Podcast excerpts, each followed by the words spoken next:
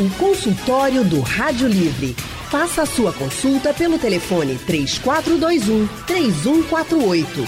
Na internet www.radiojornal.com.br. Mudar a aparência, ter o corpo escultural, barriga tanquinho, pele perfeita, sem marcas. Nas redes sociais, tudo isso é possível, né? E assim, ó, rapidinho, como um passe de mágica. Só que na vida real é bem diferente. É, e essa busca pela perfeição corporal e a insatisfação com a própria imagem aparentemente sempre foi muito comum entre os adultos, né? O que já era preocupante. Uma pesquisa realizada por uma empresa que trabalha com pesquisa e inteligência de mercado feminino revelou que, ó, em 2016, 56% das mulheres estavam insatisfeitas com a aparência. E agora é que vem o dado mais preocupante desse consultório. Segundo uma organização australiana, a busca pela aparência considerada perfeita está acontecendo muito antes do que se pensava. Essa organização revela que 38% das meninas de até 4 anos de idade não gostam dos seus corpos, Lilian. É, Leandro, sobre esse assunto a gente vai conversar com a psicóloga e psicanalista Débora Rocha. Boa tarde, Débora, seja bem-vinda. Boa tarde, gente, obrigada. Boa tarde, Débora. E também está junto com a gente hoje a psicóloga Maísa Bezerra. Boa tarde, Maísa. Boa tarde, pessoal. Boa tarde, telespectadores. Prazer estar aqui falando com vocês. Obrigada pelo convite. Ótima tarde, Maísa. E você, ouvinte, pode participar, tá? Mandando suas dúvidas através do painel interativo. Ou faz o seguinte, liga para cá, para a Rádio Jornal, para falar com as especialistas. O que, que você acha, hein, que está provocando essa onda de insatisfação com as mulheres? Nas mulheres em relação a elas mesmas, né? É, se olhar no espelho não é uma tarefa muito fácil, né? A gente sempre acha que tem um probleminha ali que precisa melhorar, né? Uhum. Que não está tudo muito certo e que um ajuste tem que ser feito. Pois é, Maísa, por que está acontecendo isso, hein? É complicado, né? Então, o que é isso de pressão estética, né? O que é pressão estética, né? De que forma isso afeta as mulheres? Eu entendo que a, a pressão estética é a criação, né? A existência na sociedade de diversas tecnologias, né? Seja de aparelha, aparelhagem, discursos, né? Que pressiona impulsiona né, milhares de mulheres e homens também, né? A gente não pode esquecer que os homens também estão incluídos nessa mesma sociedade, né? Pessoas com histórias de, de vida diferentes, estruturas corporais diferentes, genéticas, né? Pegar todas essas pessoas, uma pluralidade de pessoas, e se enquadrarem num único modelo, né? Modelo visto como perfeito, colocado como perfeito, um idealizado, né? indicando, por exemplo, que você precisa aumentar o tamanho dos seios, aumentar os lábios, pintar o cabelo, emagrecer, aumentar a massa muscular, né, engordar muitas vezes. Isso aí é, nos afeta, né, como indivíduos, porque a gente tenta se encaixar nesse padrão. Você, nós somos seres porosos, relacionais, então o que o outro nos diz, o que o outro nos coloca, nos impõe, nos afeta, né, afeta a nossa vida, tem efeito sobre nós. E aí a gente vai percebendo, né, com esses padrões das redes sociais, das mídias, o que é que é valorizado socialmente e o que é que é desvalorizado. E a gente tenta se encaixar no campo da valorização para ser reconhecido, para ser visto, né, para ser legitimado socialmente. E aí acaba que o corpo, né, o corpo do homem e da mulher, é, acaba sendo um objeto de regulação social, né? se reduz muitas vezes a, a mulher, né, como a gente está discutindo essas questões do feminino, a ser só um corpo, como se a mulher fosse só um corpo, né, tirando a subjetividade delas muitas vezes, né. E aí isso se ensina desde muito pequena a pessoa a não gostar do seu próprio corpo, a odiar seu próprio corpo, né, fazendo com que a gente só se sinta confortável com o próprio corpo se a gente atingir esse ideal de perfeição, né? Que é um ideal, que é inatingível, né? não tem como alcançar plenamente. Débora, é, a Maísa falou em relação às redes sociais e elas acabam, de certa forma, é, agravando ainda mais essa pressão estética, porque tudo que você olha lá é lindo, é belo. O Leandro falou aqui, nas redes sociais é muito fácil. Existem aplicativos, tem a tecnologia para isso, tem filtros que se coloca lá e você acaba mudando o seu nariz, você muda é, o seu corpo. E essa pressão é, é, estética, ela acaba penalizando mulheres, homens de todas as idades. Se na rede social, se eu, se eu quiser, eu fico uma mulher linda então, com o filtro. Eu fico um homem maravilhoso com filtro. Isso, gente, esse debate que vocês estão promovendo é importantíssimo, fundamental. É uma questão de saúde pública também, né? A gente percebe no consultório que também essa questão das mídias sociais de fato têm uma influência, não são decisivos ou determinantes, mas têm uma influência grande. Né? Se antes da pandemia ainda se tinha uma basculação entre vida presencial e vida virtual, agora a gente encontra as pessoas pelo meio social. Então a gente percebe isso se intensifica.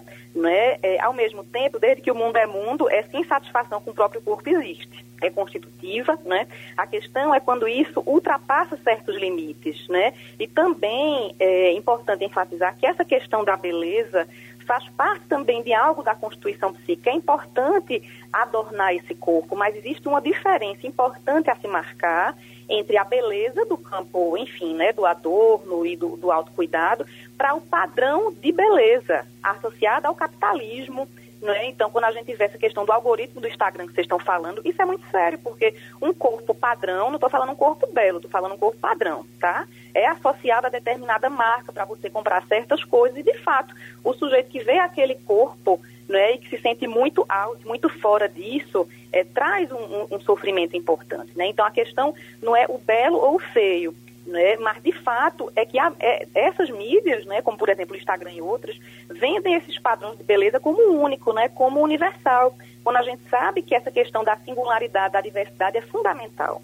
Qual é o padrão da beleza? Existe um padrão de beleza?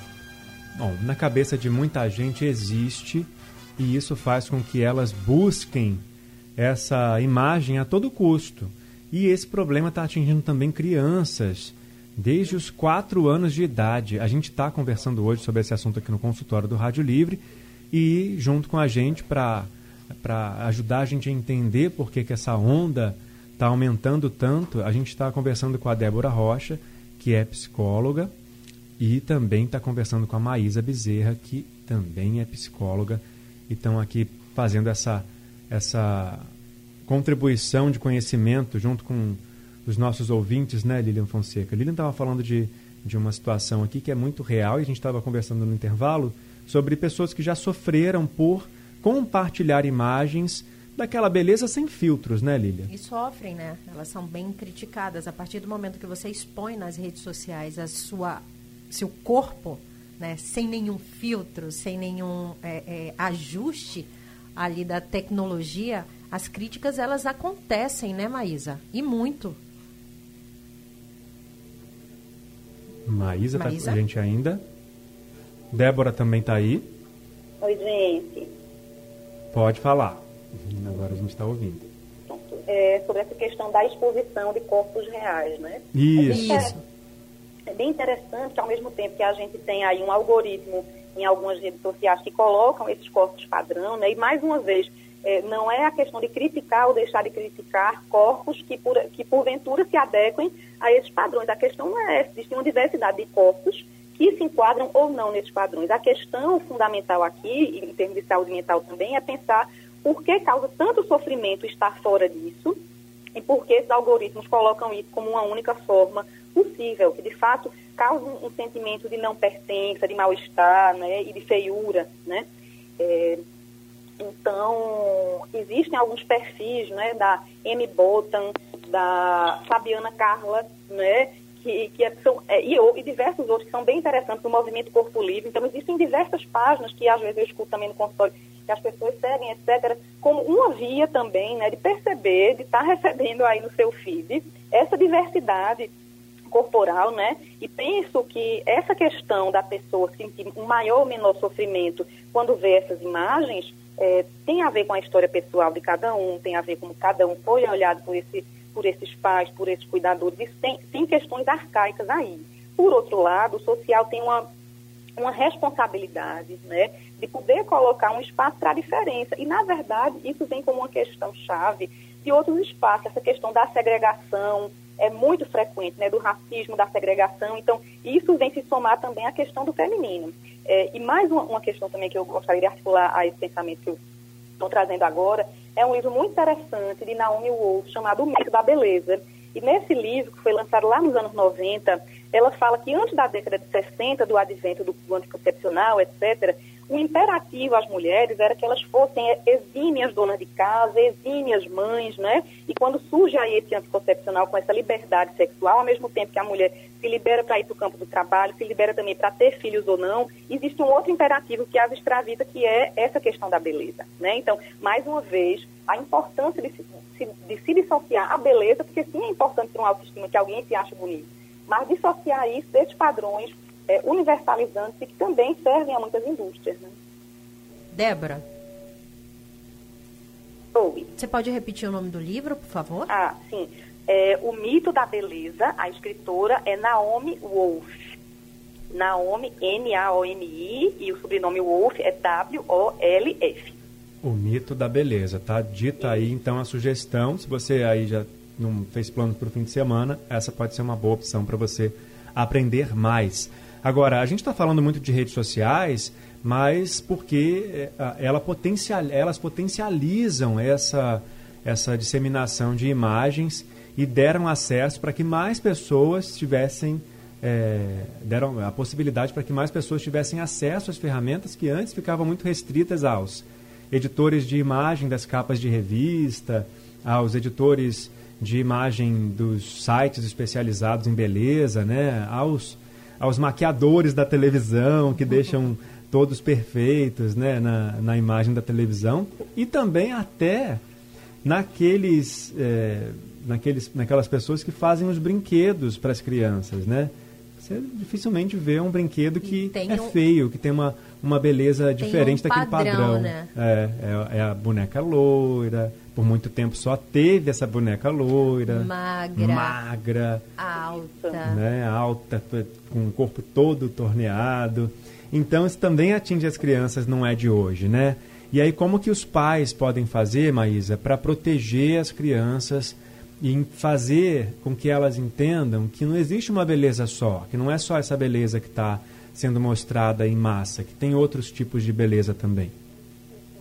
É importante isso porque para os pais criarem né, seus filhos, filhos seguros, filhos com boa autoestima, eles precisam demonstrar para eles né, uma confiança, né, passar a segurança e valorizar atitudes dos filhos né, e qualidades deles para além da aparência física, ou seja, valorizar o intelecto da criança, valorizar bons comportamentos, boas atitudes, né? Porque os pais também, né, paralelamente a isso, os pais são os primeiros modelos, né, para a criança. Ou seja, se os pais, se os próprios pais também são muito rígidos, muito ansiosos e inseguros em relação ao próprio corpo, também vai ser um modelo de, de, de integração, né, de incorporação para a criança de um jeito de ser. Então é importante também, para além daquilo que os pais falam verbalmente, de serem os próprios modelos daquilo que eles fazem com as suas vidas, né?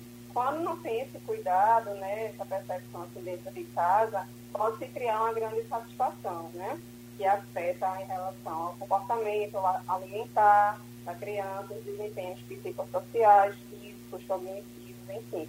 O que pode gerar né, alguns quadros patológicos, como depressão, distúrbios alimentares, né? Lembrando que a saúde mental não se resume a isso, isso é uma variável, né?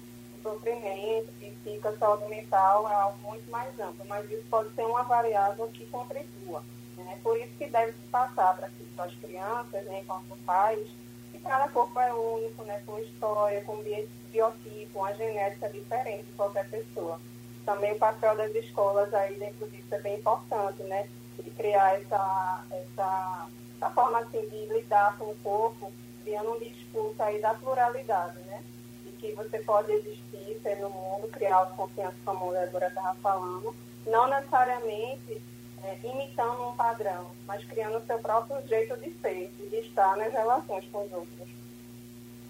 A gente pode até entender quando a gente fala de uma criança com uma idade um pouco mais avançada, tá? Tá lá com seus 10, 11, 12 anos, porque aí já tem é, é, um pouco de consciência, né? E, e, informação em relação a essas coisas. Mas essa pesquisa australiana, dessa organização australiana, acabou me espantando muito, Débora, porque a gente está falando aqui de 38% das meninas de 4 anos que não gostam do corpo. É, isso é muito sério, é de responsabilidade dos pais, é de responsabilidade da sociedade, da escola. E, mais uma vez, vem nesse respeito, nessa importância de dar lugar às diferenças, né? Então, quando vocês falam essa coisa muito importante, né? O que é, o que é ter um boneco sempre de um padrão X e não Y, Z e outros? Né? O que é isso para uma criança? A gente sabe que a criança tem, está no momento de, de, ter esses modelos identificatórios, né? Então, por exemplo, quando se fala do movimento negro, aqui a gente fica um pouco uma coisa é, do movimento negro, né? Quando se fala do Black Lives Matter, né? Vidas negras importam, tem outra vertente importantíssima que é Black is Beautiful, né? Então, quando a gente tem essa coisa de pode ter cabelo cacheado e crespo sim, né? É, nariz largo é bonito também, boca larga é bonita também. E os bonecos precisam também ter essa representatividade. Se existem corpos magros é, e não magros, esses corpos precisam estar representados também nessa brincadeira.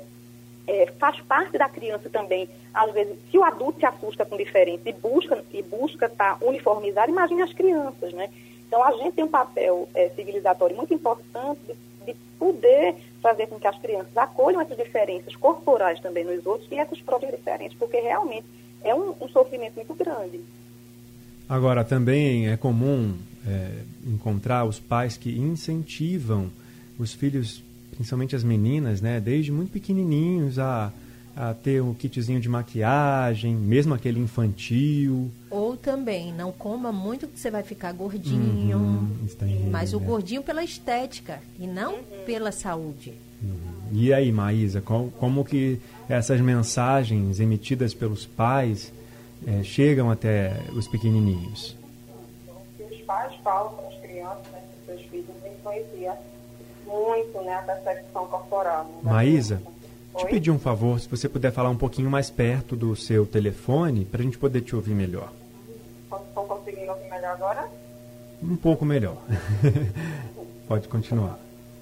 Então, é com o olhar né, dos cuidadores que vai se formando uma imagem né, de si mesmo, da criança, quando ela vem ao mundo. Né? É, por exemplo, quando o bebê nasce, né? Ah, mas olha esse narizinho tão lindo, parece com o do papai. Então, isso vai fazer com que a criança forme uma imagem de si mesma, né? vai dando um contorno. Pois aí se chega no mundo de forma ainda não estruturada, né? É pela forma que eu sou visto, né? Que a pessoa é vista pelos pais, pelos pares, e vai se criando a primeira identidade, personalidade, né? Ou então, né, nesse lado que vocês estão puxando, né, as adjetivações negativas também vão criando uma imagem depreciativa de si, né? Por exemplo, dizer, essa criança precisa fazer uma dieta, olha como ela está tão magrinha, olha como está tão gordinha. Então, é nesse jogo de reflexo com o outro, entre eu e o outro, que a criança vai formando em si mesmo, né? Ela vai se reconhecendo e vai se colocando no mundo assim. Então, se adjetivam ela de forma negativa, ela vai criando uma insegurança, uma insatisfação consigo mesma, né? E uma autoimagem muito negativa de si, infelizmente. Aí, com o passar do desenvolvimento, né? A criança passa a ter diferentes modelos de identificação que não se resume só à família, né? Como vocês estavam falando.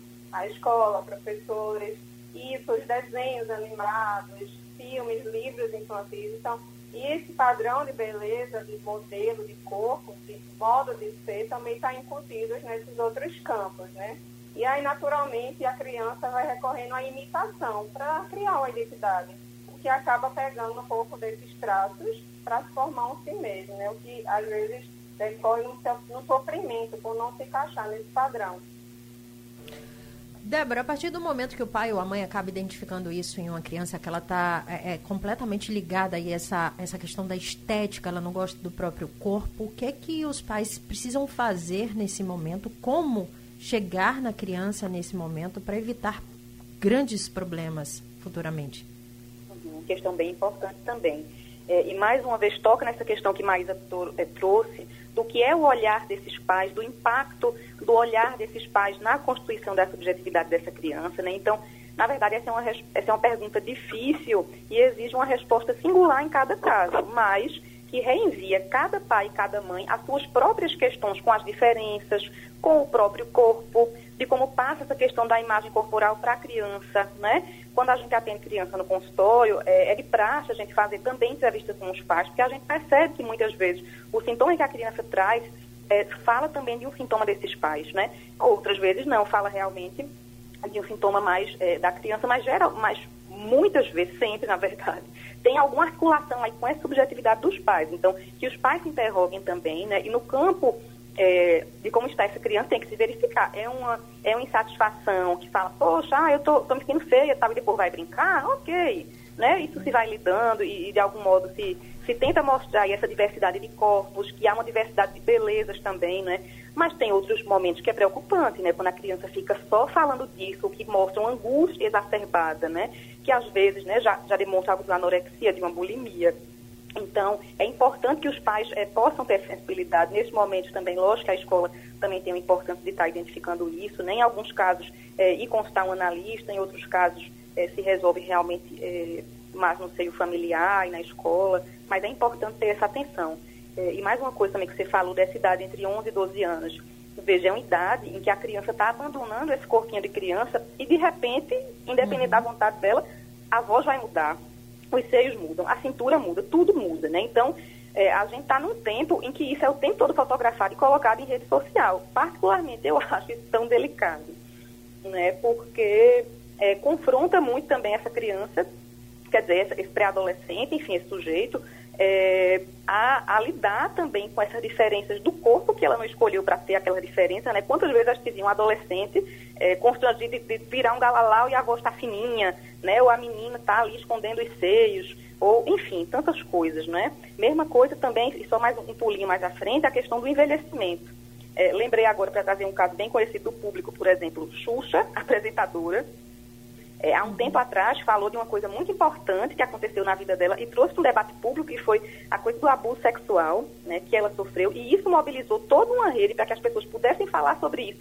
Enfim, isso foi uma questão tão importante e outras que ela faz e recentemente ela vem sendo bem, muito atacada porque está deixando algumas rugas e não botando botox. Então uhum. daí a gente tira, né? Como desde criança realmente é importante que se trabalhe a subjetividade da criança para estar tá preparado para esse mundo cão, digamos assim. Aliás, eu comecei a ler a biografia da Xuxa e fiquei também assim bem reflexivo é, em relação aos exemplos que ela dá, né? A, a Xuxa é, aparece na televisão desde que é bem novinha e, e ela conseguiu, né? Vencer essa essa luta que as pessoas têm de manter a aparência de novinha para sempre. Ela assume que está ficando velha assim e tem ruga assim que isso é o normal mas isso parece não estar tá ainda claro na cabeça da maioria das pessoas. E como a Maísa já disse, ou a Débora, não me lembro, não só das mulheres, dos homens também, né? É, e, e, nos meninos isso também está sendo comum. Vocês estão avaliando é, casos é, com meninos mais novos também, que não estão satisfeitos com a própria imagem, nos consultórios, está aumentando esse tipo de, de caso, Maísa, ou está mais lá no universo feminino mesmo? Não, isso é uma demanda que atende todos mesmo, porque é importante falar que isso é uma questão social, né? É uma questão, uma dinâmica social que afeta a todos, né? A gente vive numa sociedade do consumo, uma sociedade capitalista, né?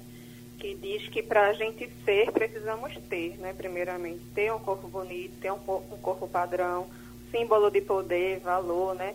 O que garante muitas vezes um lugar subjetivo aí de ser visto, ser reconhecido, né? E a gente também vive as implicações, né, os efeitos da sociedade, o sistema socioeconômico neoliberal, né? Que prega um certo individualismo, né? O eu meio que separado do outro. E é quase como se, se você não tem um corpo padrão, se você não atinge esse modelo de perfeição, o, problema é seu, né? A culpa é sua, você é um fracassado. Então, essas questões eh, sociais enredam a todos, né? Sejam homens, mulheres, meninos, meninas pessoas mais velhas ou não. Então é um sistema que abarca todo, que pode gerar sofrimento nas pessoas. Débora, nesse mundo cão, como você bem colocou, é difícil também manter a autoestima, né? Onde o tempo todo a gente está sendo comparado. Comparado de beleza pela estética mesmo, a um cabelo, uma pele bem bonita, é, o corpo né, atraente muitas vezes. Como é que se faz para aumentar essa autoestima, essa confiança? Porque também muita gente fala sobre isso. Aí eu volto ao ponto das redes sociais. Muita gente dá depoimento que parece ser fácil. Ah, você tem que se amar, você tem que se aceitar do jeito que você é. Mas por outro lado, tem essa pressão, a pressão da imagem, da perfeição. Sim, com certeza. E como vocês muito bem colocaram, é, afeta homens e mulheres, né? A gente começou aí falando da questão do feminino, das mulheres, mas afeta muito os homens, e nos homens ainda tem um agravante que as mulheres falam mais sobre isso, os homens não. Uhum. Os homens geralmente falam menos, né? Não todos, mas alguns falam menos. Então, é também é uma questão muito importante para a gente abordar. Veja, como aumentar a autoestima? É uma questão dificílima, né? Mas que eu diria que passa por uma reconstrução do olhar né? E o que é que seria isso? É, existe aí, to, todos nós fomos olhados de algum modo por esse casal parental, por esses cuidadores, isso traz marcos para o sujeito, né? Mas ao longo da vida, o tempo todo, é, é, homens e mulheres são, são podem, né, estar tá reconstruindo esse olhar. Então é algo que leva tempo, que pode demandar uma análise, que enfim, né, que, que, o social também tem uma responsabilidade muito grande com essa, com essa construção é, de autoestima. Né? E quando você fala essa coisa da comparação, é interessante, estava comentando com alguns colegas, é, participo também de alguns debates clínicos, essa coisa da comparação de fotos e de fotos. É, bem, coincidentemente ou não, na minha prática dessas colegas, pós-pandemia, parece que teve uma pandemia de comparação de é. imagens, porque fica todo mundo ali nas redes, né? Então, o que é isso? Isso fala de quê? A gente pensar em termos de psicanálise, dessa função do imaginário, dessa, dessa rivalidade, dessa coisa da comparação, e tem uma coisa simbólica que é importante, que passe por essa autoestima, né? Veja, eu, eu vou dar um exemplo que é até de um, é, um homem, um, um colega, em um, um, determinado momento terminou com, com o namorado e aí ele atribuiu isso a estar tá muito a tá, tá gordo, né? A gente sabia que na verdade não era isso, mas enfim, ele achou que era e foi para um lugar que, que fala que, que ele emagreceria e tal. E ele estava muito feliz com isso, a gente também, né? Porque ele estava feliz. Quando, quando fomos até lá, é, a gente é surpreendido com um barulho, um estouro de fogos, tinha confete para todo lado, e não era época de carnaval, porque ele tinha perdido peso. É, eu sei que eu e outras pessoas fomos acompanhados, a gente ficou tão assustado que a gente falou, tu quer um milkshake para engordar? assim, brincando, porque foi uma coisa tão assustadora, né? Então, assim, é, conversando também com uma colega nutricionista, veja, é, não é à toa que não se fala, ah, você, sua, suas taxas estão ok, não é você está sendo uhum. saudável, não, é você está dentro do padrão, né? Tá e magro, isso é né? muito é. exato, né? Isso, isso é bem difícil. Então, essa questão da autoestima passa por essa reconstrução do olhar. É, isso no universo LGBT é bem comum, essa cobrança pelo corpo escultural, perfeito, musculoso.